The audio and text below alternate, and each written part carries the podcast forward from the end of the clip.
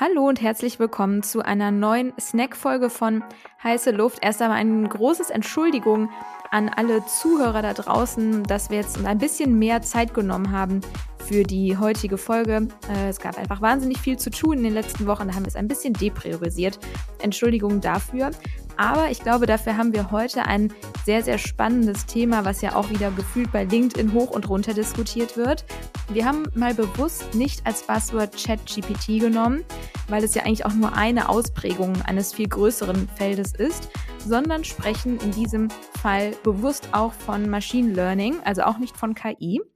Hm, vielleicht, Niklas, starten wir mal als erstes, indem wir mal so ein bisschen die unterschiedlichen Perspektiven zu dem Thema aufgreifen. Das heißt, die, die sich eher positiv ähm, darüber äußern, aber vielleicht ja auch die, für die das ganze Thema jetzt schon oder immer noch, wie, wie man es nehmen möchte, ein riesen Painpoint ist. Was würdest du denn sagen, sagen die Personen, jetzt ist natürlich ein bisschen leichter der Ball, den ich zu dir spiele, ähm, ich bin die gespannt. Sich, die sich positiv zu dem ganzen Thema äußern, was ja übrigens auch nicht erst seit gestern existiert.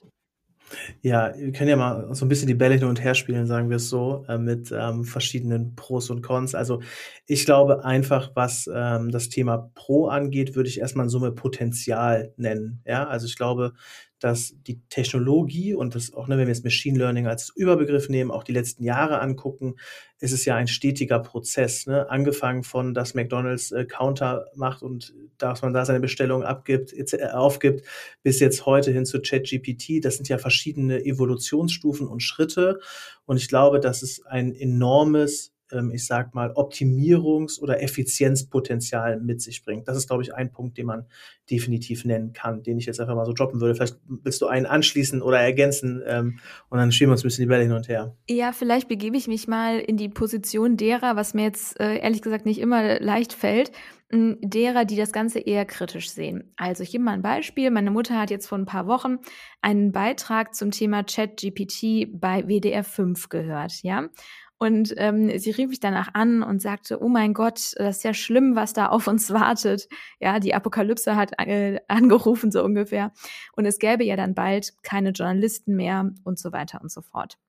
Dann habe ich natürlich sie versucht so ein bisschen aufzuklären, dass es alles gar nicht so böse ist und dass das auch ganz viel Schönes vielleicht der sogar bereithält und habe mir dann auch den Beitrag von WDR 5 angehört und ich fand ihn eigentlich dafür, dass es WDR 5 war, recht gut und neutral, aber ich kann verstehen, gerade wenn man häufig diesen Begriff der künstlichen Intelligenz hört, dass das erstmal vor allen Dingen bei vielleicht den älteren Leuten da draußen erstmal so für ein, ja, ein komisches Gefühl sorgt. Ich glaube, das so würde ich es erstmal nennen, weil, und ich glaube, das ist ein ganz wichtiger Punkt, sie bislang halt nicht bewusst damit große Schnittstellen hatten. Ne? Also wenn man jetzt zum Beispiel, ich war jetzt in, in Wien vor ein paar Tagen und da konnte man, was ich total toll fand, am Flughafen das Gepäck aufgeben, ohne dass da eine Person hinter einem Schalter saß, ja, sondern man konnte es einfach abscannen, da hat man das Gepäckstück auf das Rollband getan dann, ähm, und es ist halt verschwunden.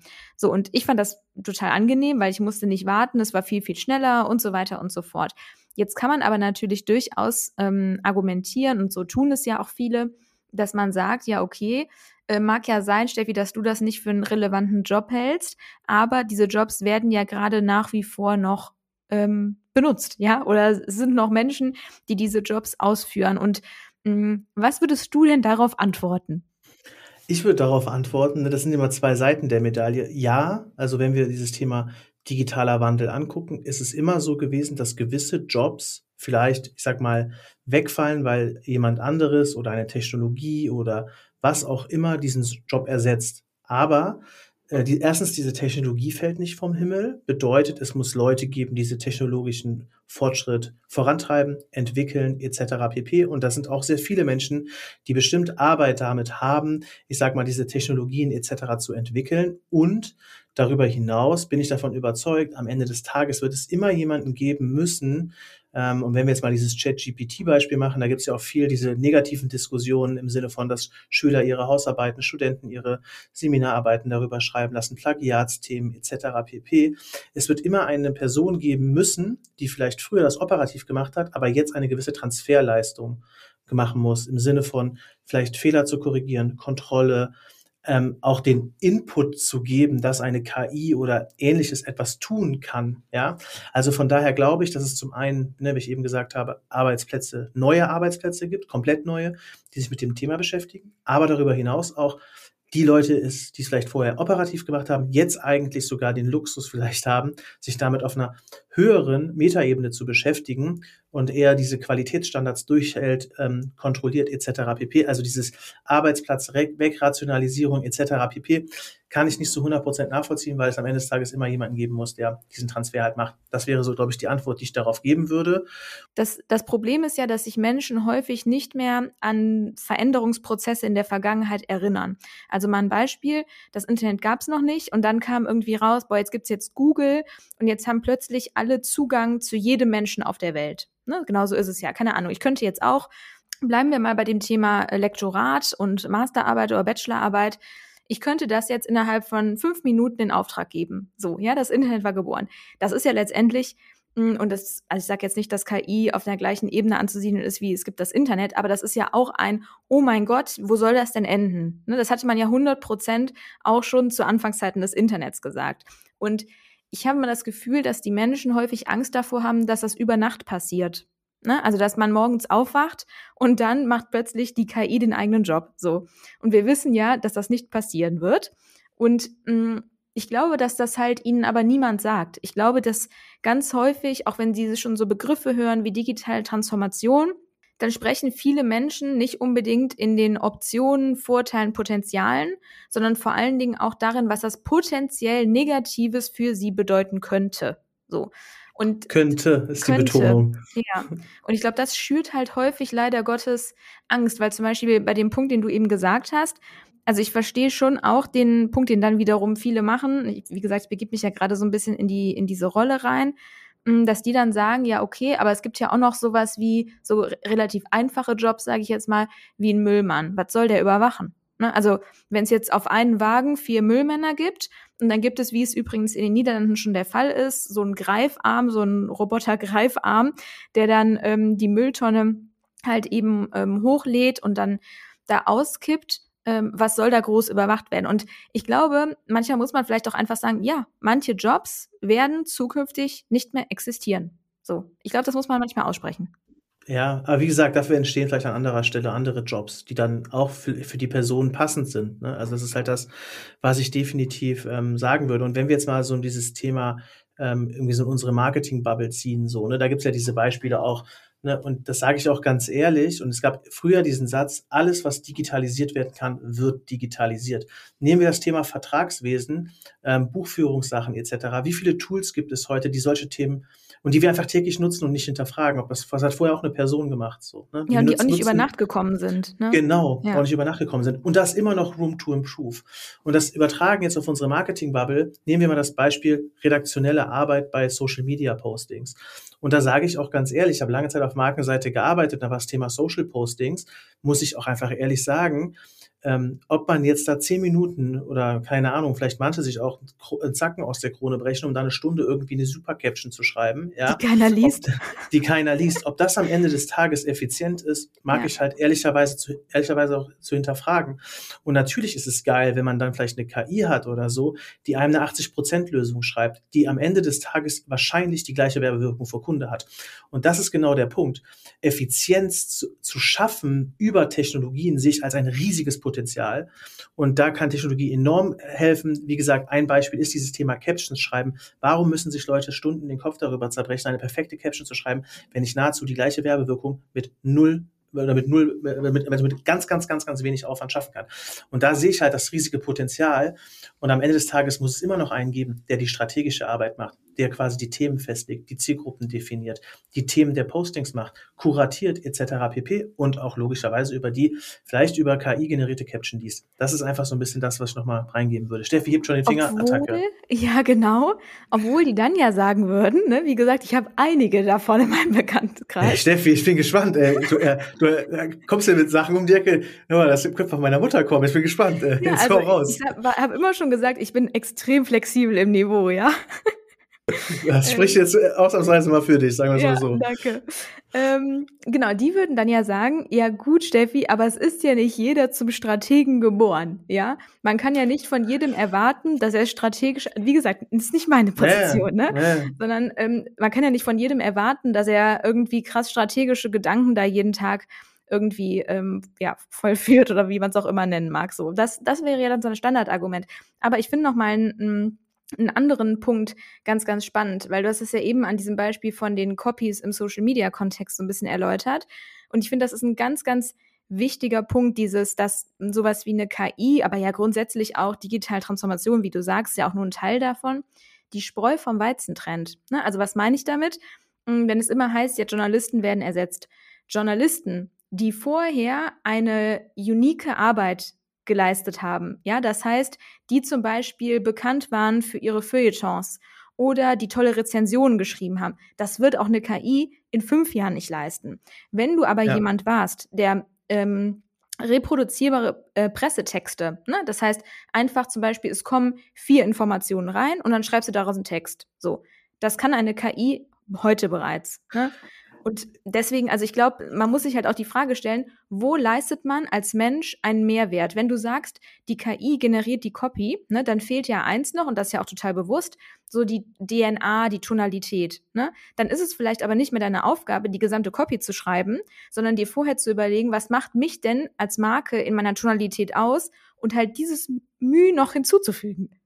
100 Prozent. Aber das ist doch übertragbar auf alle Bereiche. Nehmen wir ganz einfach Influencer, ja? Ja. Tägliches Geschäft, mein tägliches Geschäft, mein Brot- und Buttergeschäft, Content Creator. Am Ende des Tages ist es doch heute genauso. Jetzt mal das ganze Thema mal aus, aus dem Fokus, was wir, was wir gerade gesprochen haben.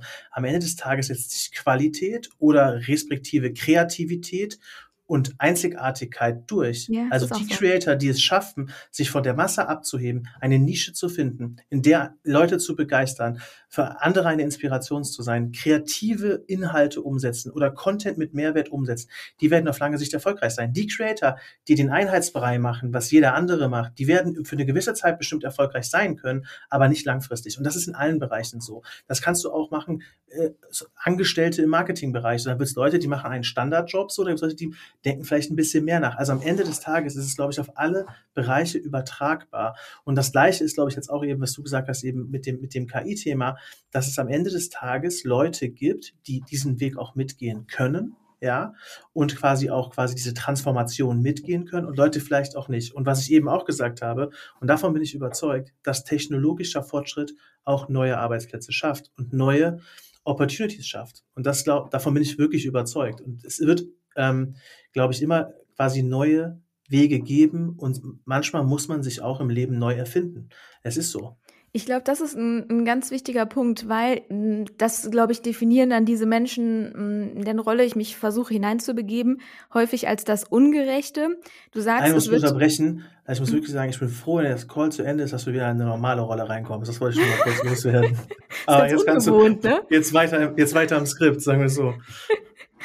ähm, wo war ich stehen? Jetzt hast du mich schon wieder rausgebracht aus meiner Rolle, ja? Es tut mir leid.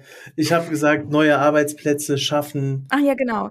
Dass es ja häufig die Personen sind, die dann neue Jobs bekommen. Also das ist jetzt gar nicht äh, in der Pessimistenrolle, sondern eher so ein grundsätzlicher Gedanke, dass die Personen mh, dann ja häufig die, die neuen Jobs bekommen, die eh schon davor advanced waren. Und ich glaube, das ist genau das. Also es ist so, ne? Ich, ich sage dann auch häufig zu den Leuten, genau, also das ist ja überall in der Wirtschaft so, dass die Leute halt fortlaufend einen Vorteil haben, die sich halt ständig neu erfinden und sich ständig neu in Themen eingraben. Das ist aber ja nicht nur in diesem speziellen Fall so, das hat man überall, ja.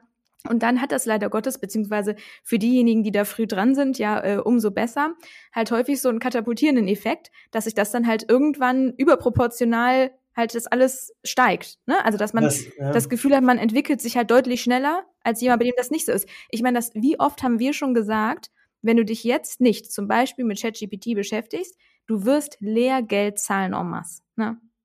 Das ist doch so, Marken genau das Gleiche, die f- später anfangen mit TikTok, etc. pp, neue Plattformen, Trends etc. zu besetzen, die werden Lehrgeld zahlen, weil sie einfach ein späteres Entry-Level haben und müssen den, die Zeit, die sie ver, ich sag mal, das versäumt haben, müssen sie halt mit Geld in Form von Media oder so ausgleichen. Wettmachen, und, ja. ja. und dieses Thema neu erfinden ist, in, wie gesagt, in vielen Bereichen so. Nehmen wir ein Beispiel Diana zu Löwen, gestartet auf YouTube im Bereich Beauty, heute Entrepreneurship. Also das ist schon ein krasser Spagat so, ne? Und Diana hat sich auf ihrer Reise mehrfach neu erfunden. Und das ist, glaube ich, genauso in der Berufswelt auch so. Man muss sich mehrfach neu erfinden. Gucken, dass man mit der Zeit geht. Und wie gesagt, wir können hier auch ein Phrasenschwein einführen, so, aber entweder man geht mit der Zeit oder man geht halt mit der Zeit, ne? Oder man muss mit der Zeit gehen, das, was ich da ausdrücken möchte. Aber wer nicht mit der Zeit geht, der geht mit der Zeit. So ja. ist, glaube ich, das Sprichwort. Und aber an diesen komischen Sprichwörtern ist manchmal vielleicht auch was Wahres dran und dieses Thema Offenheit, neuen Technologien gegenüber aufgeschlossen zu sein, etc. pp. ist einfach in der Welt, in der wir uns bewegen, total essentiell. Und ich persönlich versuche, und ich hoffe, Steffi macht es nach dem äh, kleinen Snack-Folge hier auch äh, wieder, ähm, immer in allen Sachen eine Chance und ein Potenzial zu sehen.